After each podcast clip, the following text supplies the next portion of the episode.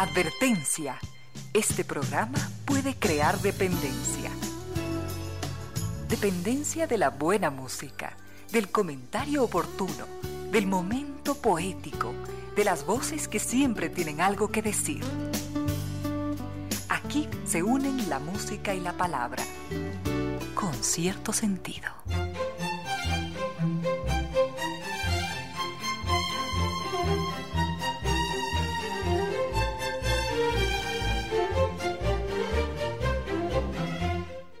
Bienvenidos, bienvenidas. Gracias por sintonizar Radio Suceso 101.7. Gracias por compartir estas horas de música, comentarios y entrevistas. Y ojalá, ojalá al final de la jornada, como siempre, podamos imaginar con esos favores que la fantasía nos hace. Podamos imaginar que rendimos un real, justo y merecido homenaje a la inteligencia, a la sensibilidad, a la autoestima, a la confianza, a la alegría de vivir y siempre, siempre a las ganas de luchar de todos donde quiera que nos encontremos, a las ganas de luchar por una vida más digna en lo individual y lo colectivo, y en esa tarea de cada tarde, de cada jornada, de manera generosa, inteligente, leal, nos acompañan ustedes con sus correos a las casillas ramiro diez arroba radiosucesos.net o reina diez arroba radiosucesos.net.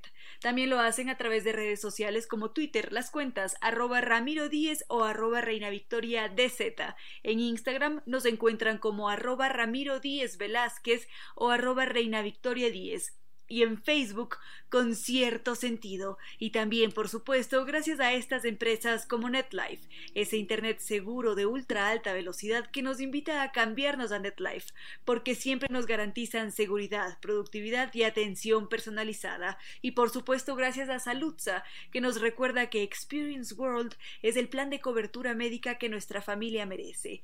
Gracias también al doctor Giovanni Córdoba en Controles, que ya se encuentra listo y dispuesto a entregarnos una estupenda selección musical. Con cierto sentido.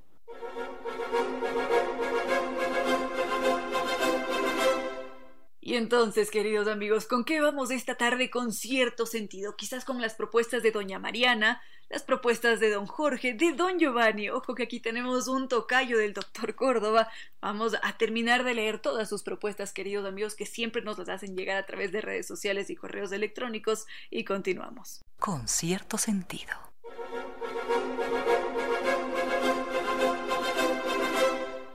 Queridos amigos, entre los temas que ustedes nos han propuesto, decíamos que teníamos uno de Don Giovanni. Él nos preguntaba por estos extraordinarios peces, por los tiburones, si podíamos comentar algo sobre ellos. Y claro que sí, pero antes de hacerlo, me gustaría hacer un breve comentario sobre los campos magnéticos, sobre las fuerzas magnéticas, y enseguida vamos ya con los tiburones. Con cierto sentido.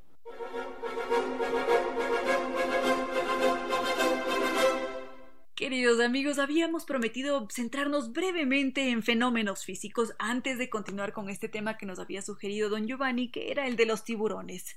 Únicamente mencionar que cuando nos centramos en los campos magnéticos o en las fuerzas magnéticas, hay que tener en consideración este término magnético del que estamos hablando, porque siempre nos referimos a estas dos fuerzas que se atraen o se repelen en un campo indeterminado, y es en ese espacio en donde fluyen estas corrientes eléctricas y al mismo tiempo encontramos unas partículas elementales magnéticas que le dan pie a la creación de este espacio magnético, de un campo magnético.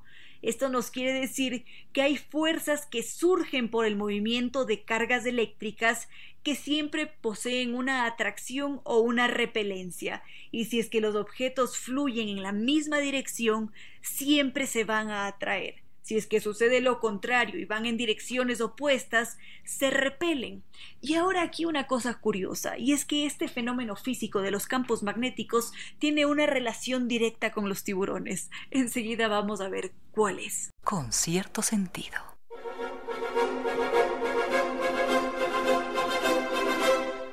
Antes de continuar con los tiburones y los fenómenos físicos, nos preguntan si es que es posible explicar qué es un campo magnético. Seguro que sí. Esta idea que utilizamos, el campo magnético, es una idea que se utiliza para describir cómo se distribuye la fuerza magnética en un espacio en el que a sus alrededores y también dentro de ese mismo espacio se produce un ambiente magnético, es decir, que todo entorno en el que encontremos estas corrientes eléctricas y las partículas elementales magnéticas va a ser necesariamente un campo magnético. Ahora sí, vamos a hacer una respectiva pausa cafecito o tecito y vamos con la relación que posee este fenómeno físico con los tiburones. Con cierto sentido.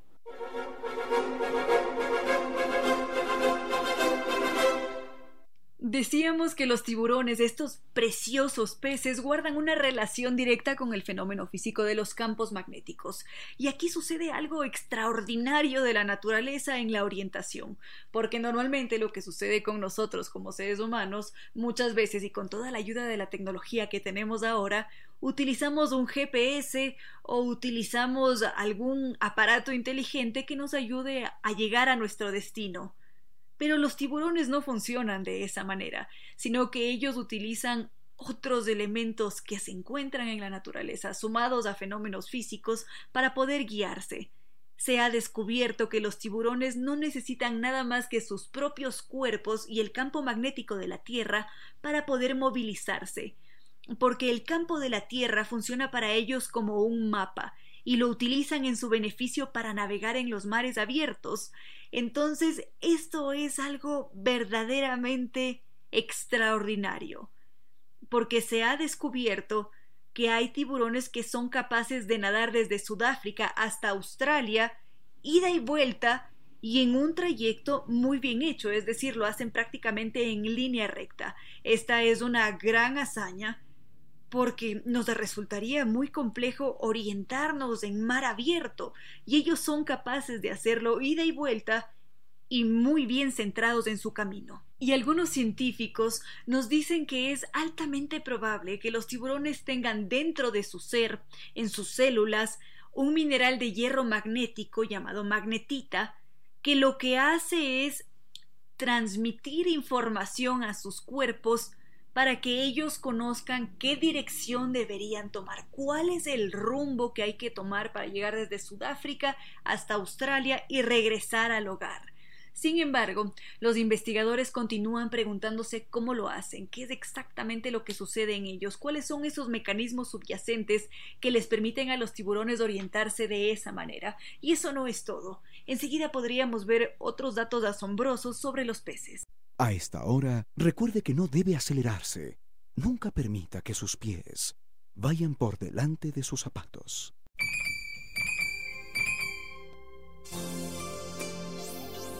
Son tus silencios, cataratas de luz que se te escapan. En pocas palabras, la poesía dijo, Son tus silencios, cataratas de luz que se te escapan.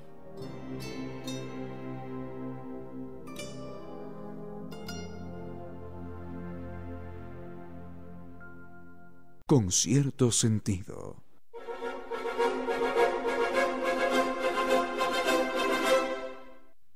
Hace un momento nos habíamos centrado en la orientación de los tiburones, esos grandes y bellísimos peces, pero podríamos añadir otros datos sobre la orientación y los peces que también nos van a dejar perplejos en varias ocasiones, porque los peces, así como nosotros, necesitan desplazarse para ellos calmar sus necesidades, necesitan encontrarse en lugares específicos para poder reproducirse, para ganarse la vida, y su orientación es fundamental pero es aún más maravillosa porque es destacable. Las diferentes formas o métodos que ellos tienen para guiarse nos dejan realmente boquiabiertos, porque podríamos pensar quizás en estos peces cavernícolas.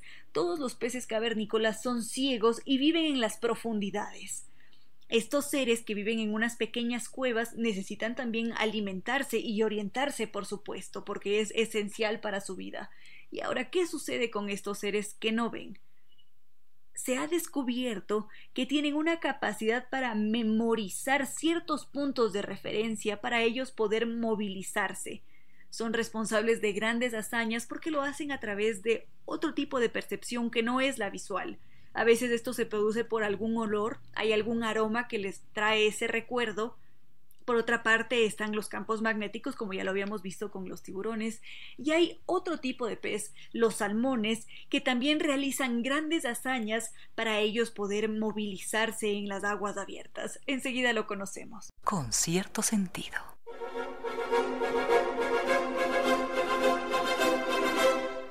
Hace un momento decíamos que los salmones son también responsables de grandes hazañas cuando hacemos de referencia, bueno, en general a su vida, pero ahora que nos estamos refiriendo a la orientación, ellos tienen una capacidad también extraordinaria, porque lo que hacen los salmones es de regresar a sus ríos natales para poder dejar sus huevos.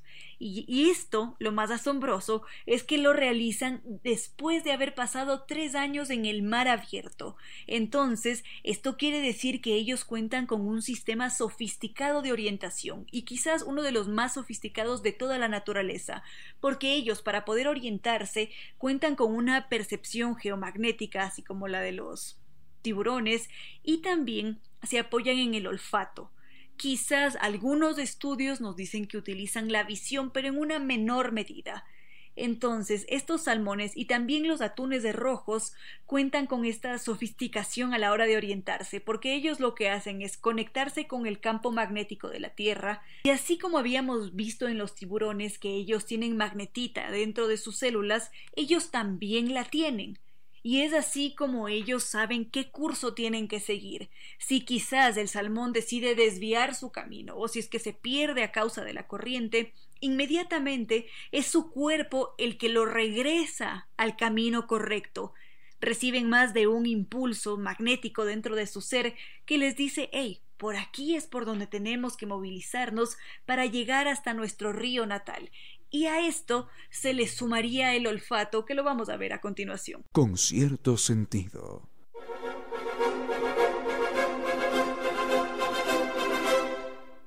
Hace un momento decíamos sobre los salmones que ellos cuentan con un sistema sofisticado para poder orientarse. Utilizan los campos magnéticos de la Tierra y por otra parte está el olfato, porque ese sentido del olfato está predispuesto para orientarse de una forma correcta, porque se ha descubierto que los salmones lo que suelen hacer es memorizar la composición química del agua y lo hacen a lo largo de toda su vida y en sus diferentes recorridos.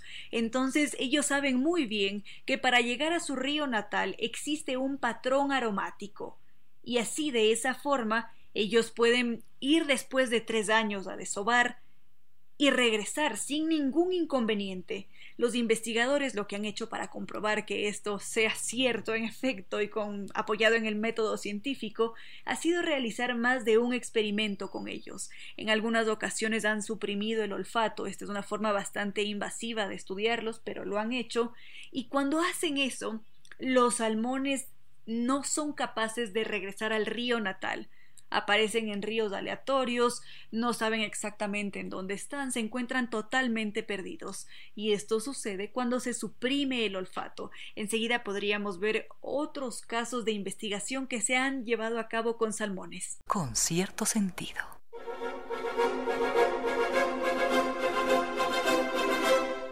Queridos amigos, queremos recordarles nuestras redes sociales. Nos encuentran en plataformas como YouTube, como Ramiro Díez y Reina Díez con cierto sentido. Allí encontrarán una serie de videos que nosotros producimos constantemente.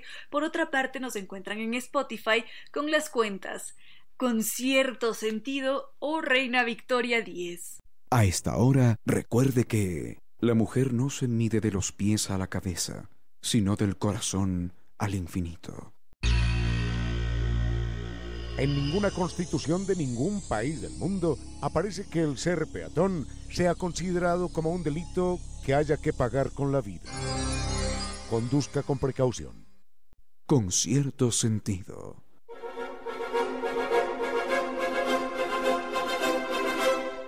Habíamos dicho, queridos amigos, que nos íbamos a centrar en los salmones en otro caso de estudio, porque por una parte habíamos visto que los investigadores lo que hicieron fue suprimir el olfato de los salmones para descubrir que ellos necesitan del olfato para poder orientarse.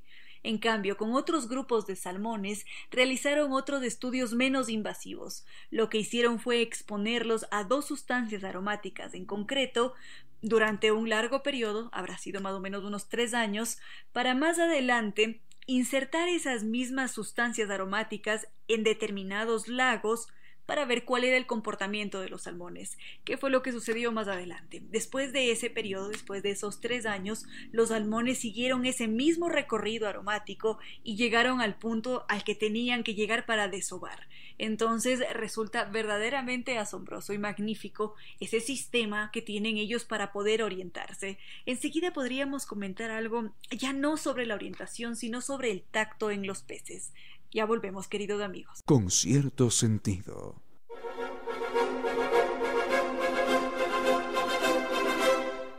Ahora que nos habíamos centrado en los peces en general, en los tiburones, los salmones, los atunes y todos sus sistemas de orientación, estaba recordando algo muy lindo en los peces y en general porque normalmente se suele creer que los peces solamente están allí flotando, viviendo en las aguas y que no experimentan, que no perciben, que no son capaces de interactuar con los otros. Es más, D.H. Lawrence, este escritor, solía decir que los peces son demasiado solitarios y que ellos nunca son capaces de recibir o de entregar una caricia o encontrarse con los otros, sino que están apartados de todo.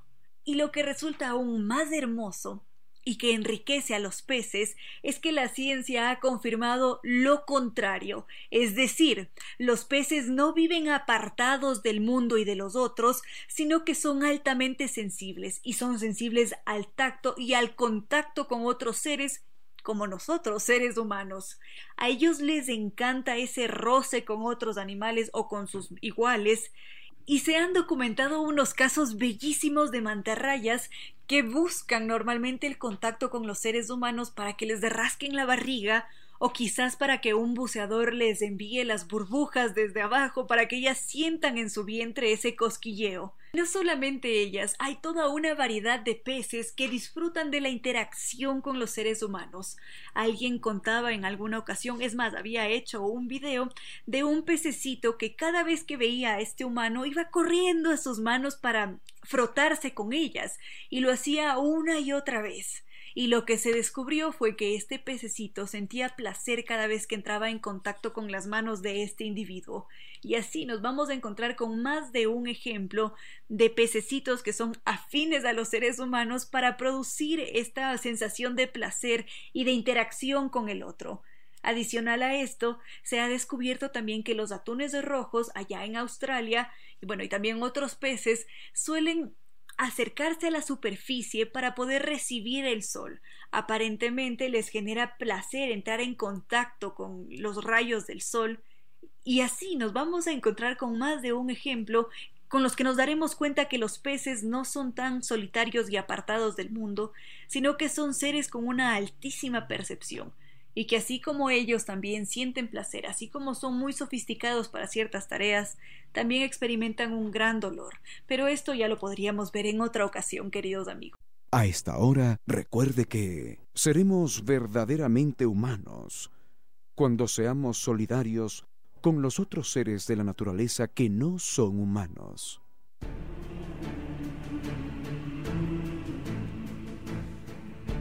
Viva con Diners viva su mejor historia.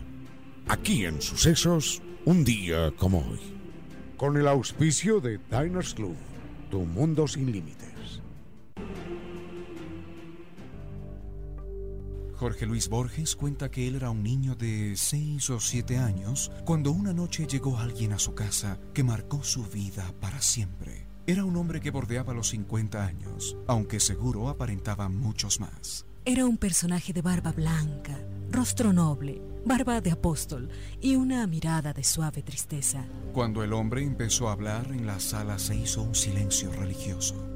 Pero Borges recuerda que en su alma de niño retumbaban la voz y las palabras iluminadas, telúricas, de aquel personaje.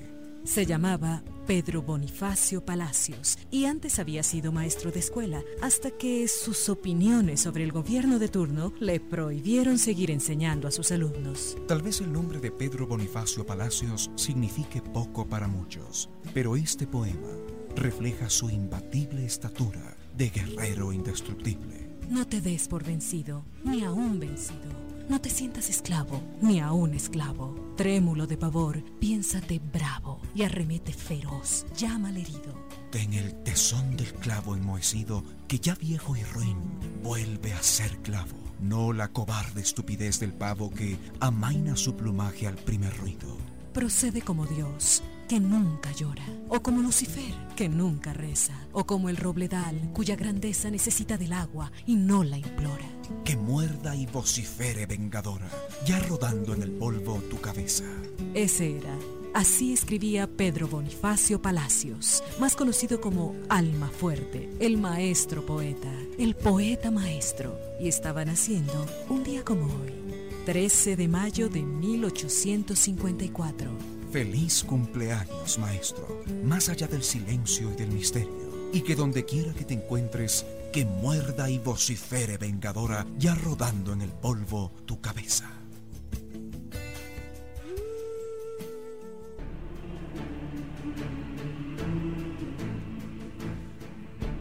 Viva con.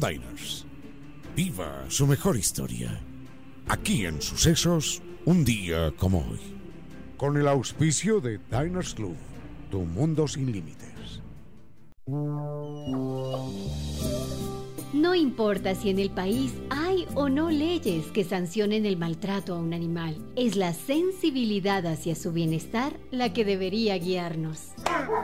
El maltrato, contrariamente a lo que el agresor piensa, lo ubica como inferior respecto a su víctima. Los otros animales, nuestros hermanos. Con cierto sentido.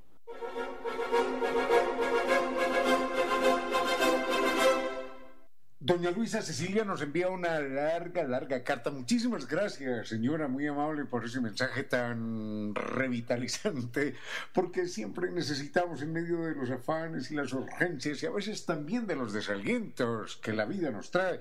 Necesitamos palabras de tanto afecto, de tanto cariño como las suyas, palabras generosas. Y nos es una pregunta curiosa y es la primera, la verdad, es la primera que recibimos de este tipo en el programa.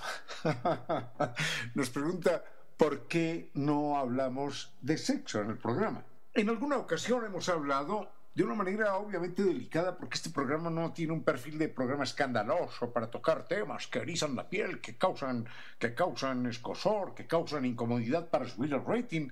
No, no, aquí intentamos darle un tratamiento serio a todos los temas. Eso es lo que procuramos. Ojalá lo hayamos conseguido en algún momento. En alguna ocasión Recuerdo que estuve hablando acerca de la reproducción sexual de las plantas, porque las plantas se pueden reproducir por clonación, sin tener contacto entre plantas de distinto sexo, o se pueden reproducir sexualmente, como se reproducen los animales, por ejemplo, como nos reproducimos los animales. Y una señora muy indignada llamó a decir que, ¿cómo se me ocurría a mí hablar de, reproducción sexual de las plantas, que eso, eso, eso solo cabía en la mente morbosa de alguien como yo. Bueno, yo no sabía que yo tuviera mente morbosa, me, me considero más o menos centrado, más o menos equilibrado, pero además no soy yo quien habla de la reproducción sexual de las plantas. La reproducción sexual de las plantas no es un tema pornográfico, mi apreciada señora, sino que es una realidad. Las plantas de su jardín son eh, todas plantas que se reproducen casi todas de manera sexual. Para eso están las flores, le cuento. Las flores son, de hecho, el órgano sexual de las plantas. Consulte en algún manual de botánica, pregúntele a alguien que sepa del tema y le va a explicar que sí, que la flor es el órgano sexual de la planta y que la planta lo que hace es, mm, es exhibir la flor para que hasta allí lleguen las abejas, las mariposas, otros insectos tomen ese polen y lo llevan a donde tengan que fecundar. A veces la misma flor tiene órganos sexuales masculinos y femeninos, en otras ocasiones no. Entonces, eh, para eso están los insectos, para eso está el viento. Inclusive los seres humanos están hoy cumpliendo esa tarea en algunos lugares del mundo donde las abejas empiezan a escasear. Sobre esto de, de la reproducción sexual, existe por supuesto en las plantas, ni más faltaba. También se pueden clonar algunas plantas, es decir, algunas plantas se pueden reproducir sin la presencia de otra planta de otro sexo, de otra flor de otro sexo. Y esto también, curiosamente, existe entre los animales. Enseguida quiero que nos acerquemos a una serie de animales que se pueden reproducir sin la presencia del macho. pero vamos a, a comentarlo en un momento. Con cierto sentido.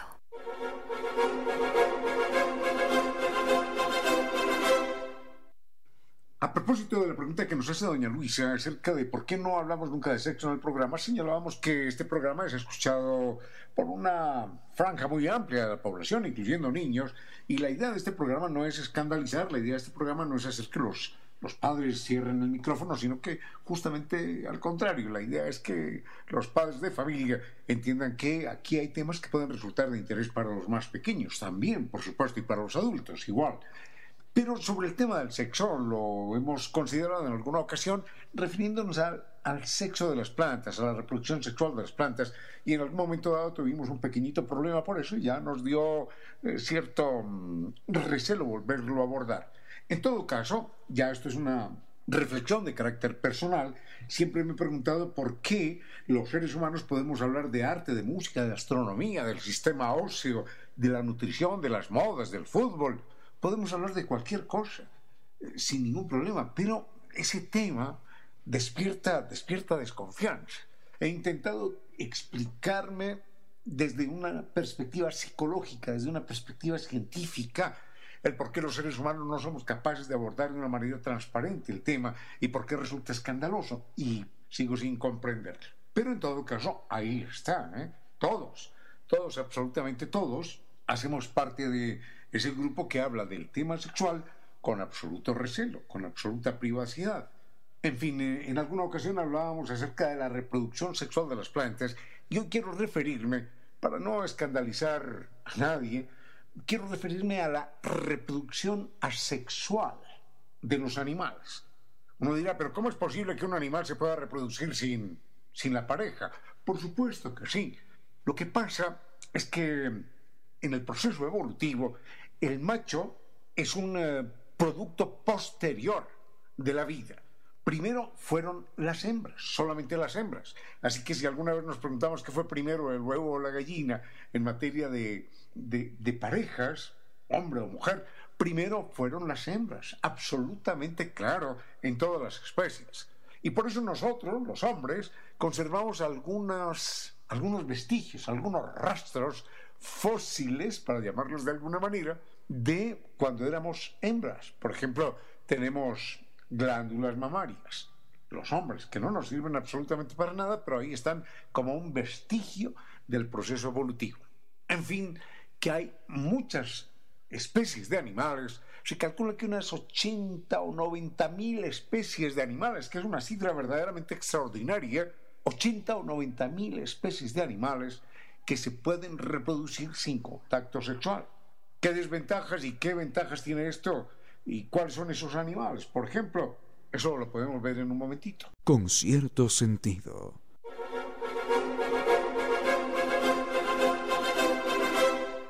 Volvamos con esto de la reproducción asexual de los animales. En algún lago centroamericano, en algún lago no, en algunos lagos centroamericanos hay unas especies de pececitos negros que no miden más de 4 o 5 centímetros. Es curioso, cuando uno se acerca a estos animalitos y ve uno y ve otro, sucede que todos, absolutamente todos, son iguales a todos, valga la redundancia. Estas son unas especies de animales que la gente las llama amazonas. Bueno, no sé si la gente, pero los científicos los llaman peces amazonas.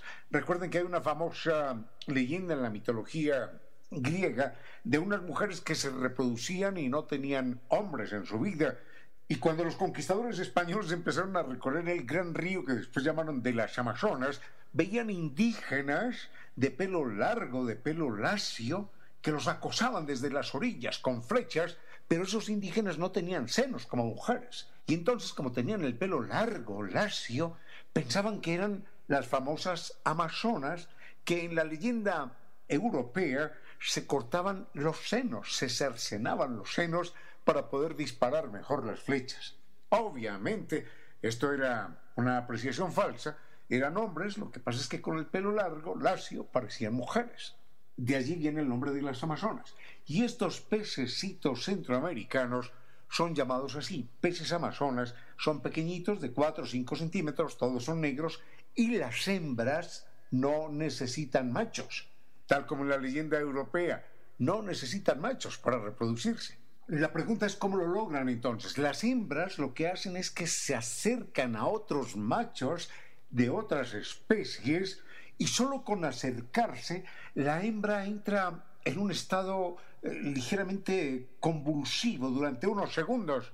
Ese estado convulsivo, dicen los científicos que han estudiado el tema, corresponde a unas descargas eléctricas que recibe la hembra por acercarse al macho de otra especie. Y esa mm, descarga eléctrica lo que hace es estimular los óvulos que la hembra tiene y los óvulos empiezan a multiplicarse.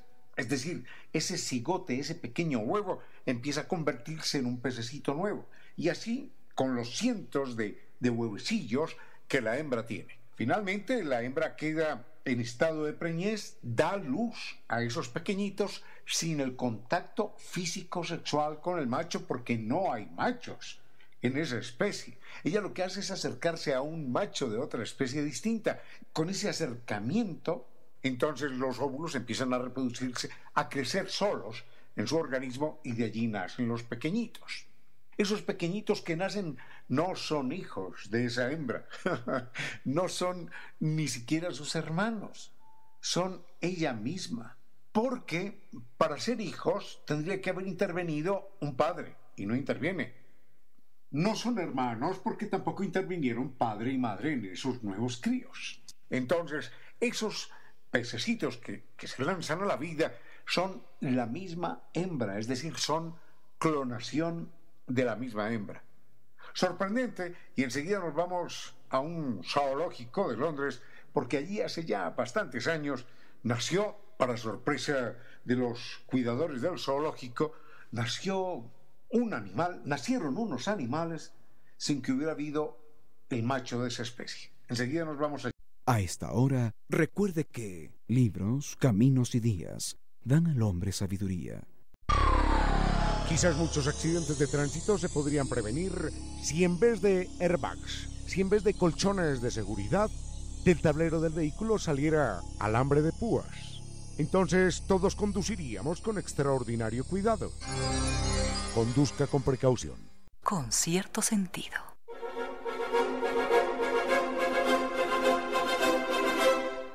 En algún lugar del Océano Pacífico hay una isla pequeñita, del Océano Pacífico no, perdón, del Océano Índico, hay una isla pequeñita que se llama Komodo y allí en esa isla vive un lagarto, pero no cualquier lagarto, es un lagarto que puede superar los dos metros, dos metros y medio, tres metros, puede llegar inclusive a pesar, a, a medir y puede pesar tranquilamente 70 kilogramos, es decir, es un animal grande, temible, que puede morder a los seres humanos y si lo muerde a uno prácticamente está muerto, no porque la herida sea terrible, no, sino porque transmite en su saliva un agente patógeno que se llama estafilococo aureus y genera una septicemia, una infección generalizada que acaba con la vida de la víctima. Ese animal que es verdaderamente peligroso está en un zoológico. Hace rato volví a equivocarme, dije un zoológico de Londres. No, no es un zoológico de Londres. Es un zoológico británico en otra ciudad que se llama Chester.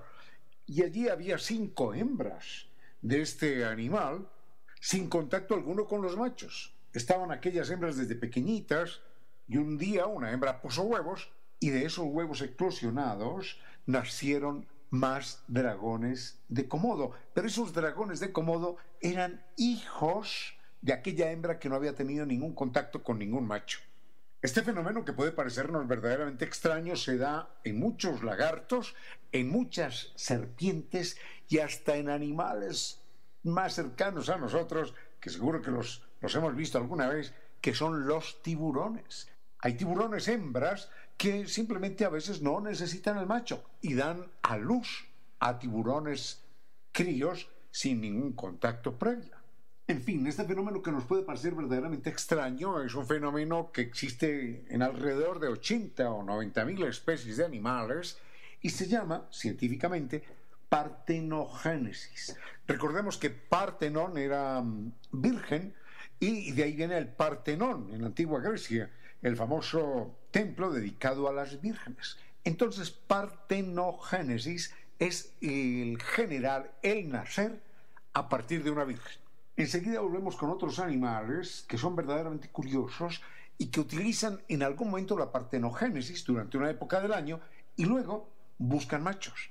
Enseguida nos vamos a ese pedacito curioso del universo de los animales. Con cierto sentido.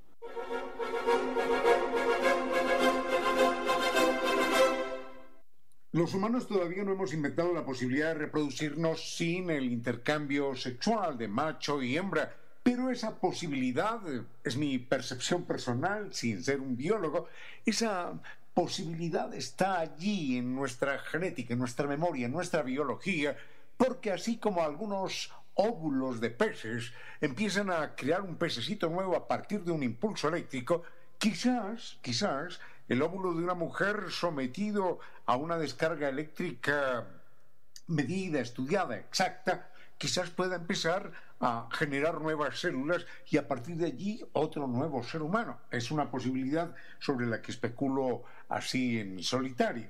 Pero en fin, hemos visto cómo hay dragones gigantes de dos, dos metros y medio hasta tres, que son capaces de reproducirse sin la presencia de un macho. Si no lo tienen, no hay ningún problema.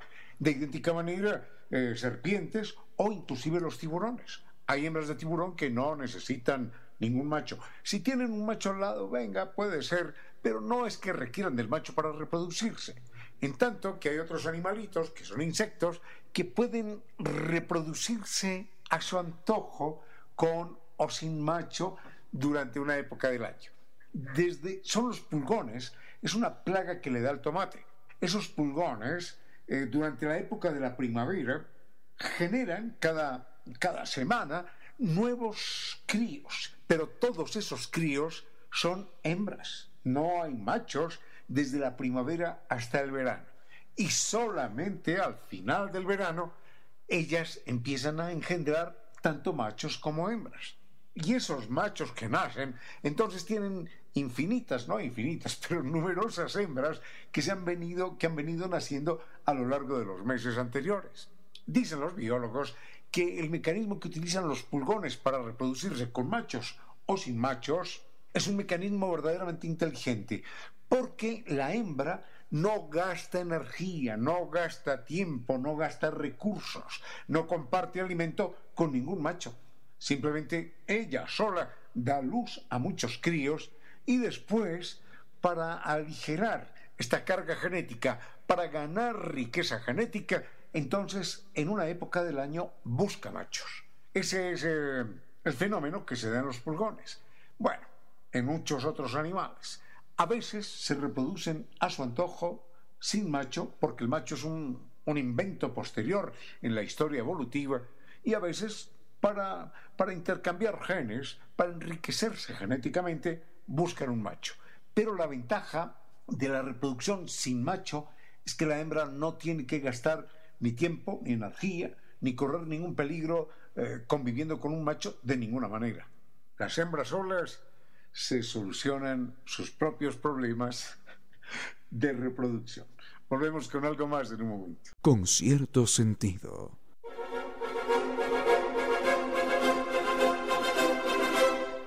Nos preguntan si es que tenemos otras cuentas de redes sociales. Por supuesto que sí, las repetimos a diario, queridos amigos. Nos encuentran también en Facebook como con cierto sentido. Si es que prefieren utilizar otra red como Twitter, las cuentas arroba Ramiro 10 o arroba Reina Victoria. Y si no, también tenemos esta otra plataforma Instagram que nos encuentran como arroba Ramiro 10 Velázquez o arroba Reina Victoria 10. Siempre será un verdadero gusto, queridos amigos, poder interactuar con ustedes ver sus publicaciones, leer sus comentarios, responder sus mensajes. Siempre muchas gracias por seguirnos, por compartir nuestras publicaciones y por mantener esa interacción. A esta hora, recuerde que el arte de vencer se aprende en las derrotas.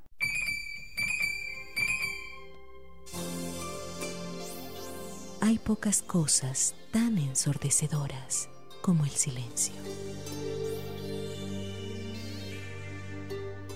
En pocas palabras, la poesía dijo, Hay pocas cosas tan ensordecedoras como el silencio.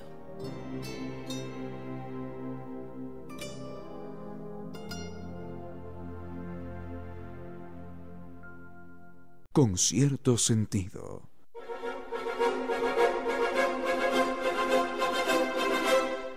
Continúo revisando sus mensajes, queridos amigos, y por acá don Jorge nos decía que habíamos prometido hacer un comentario sobre los escarabajos y la literatura, y por supuesto que sí. Justamente había sido don Felipe Ramos quien nos había pedido que no olvidásemos mencionar al escarabajo de oro de Edgar Allan Poe. Este es un cuento que narra la historia de Legrand, este hombre que encuentra en los alrededores de donde vive a un escarabajo que por su color dorado parecería que estuviera hecho de oro y el día de su hallazgo decide contárselo todo a un individuo que resulta ser nuestro narrador. Es tan vívido ese relato que él hace que llega a dibujar de una forma singular a este animal, y dice que en vez de parecer un escarabajo, parecería más bien una calavera. Y Legrand al comienzo se siente un tanto reflexivo, no está muy seguro de qué sensaciones le produce, y de un momento al otro decide que él debería buscar y encontrar a este escarabajo y luego se desata un cambio de comportamiento que hace que el narrador y que el sirviente de este hombre consideren que Legrand se ha enloquecido. Definitivamente El escarabajo de oro de Edgar Allan Poe es un cuento de misterio que vale la pena ser leído. Es una historia muy bien contada, está cargada de aventuras de la búsqueda de un tesoro y además tiene un mensaje detrás, porque habla sobre la perseverancia, el no darse por vencido y cómo una mente muy bien entrenada es capaz de descubrir cualquier enigma. Él aquí en este relato lo que hace es incluir a Dupin, que es un investigador encargado de resolver grandes misterios, y al mismo tiempo nos presenta un método deductivo para poder comprender cuál era el enigma y cómo éste era resuelto. Entonces, el escarabajo de oro lo que hace es mezclar muy bien la descripción con el diálogo, nos hace vivir la historia, por supuesto, con toda la maestría que posee Poe, y ahora que lo mencionamos, se me ocurre Vamos a ver si es que lo podemos hacer para este fin de semana o si no será para el siguiente. Podríamos subir este relato en, en nuestra voz a nuestras redes sociales, tanto a Spotify como YouTube o Facebook. Y también siempre será posible leer. Con cierto sentido.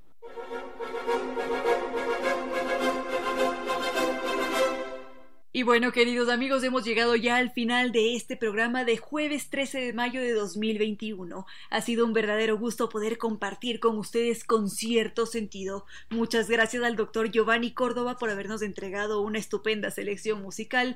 También gracias a estas empresas como NetLife, ese Internet seguro de ultra alta velocidad que siempre nos garantiza seguridad, productividad y atención personalizada. Y también, por supuesto, gracias a Saludza, que nos recuerda que Experience World es ese plan de cobertura médica que nuestra familia merece. Y gracias a cada uno de ustedes, queridos amigos, por haber estado aquí esta tarde, por haberse conectado desde las diferentes partes de todo el Ecuador y también del mundo.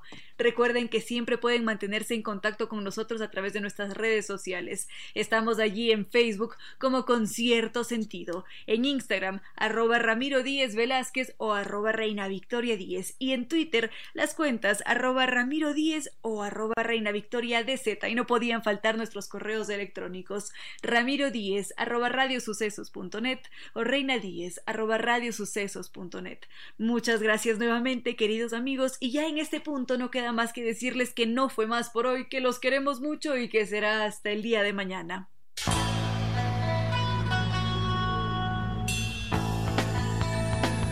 Si como dicen es cierto que en la vida no hay casualidades, piense ¿Por qué escuchó usted este programa? Tal vez escuchó aquello que necesitaba o tuvo la sospecha de esa luz dentro de su propio ser. Una gota de agua, un corazón que late, una semilla en su memoria, un remanso en medio de sus prisas, una voz que aliente su esperanza, una pluma para sus alas. Algo de eso hemos querido ser. Aquí en Concierto Sentido con Ramiro Díez. Y Reina Victoria Díez.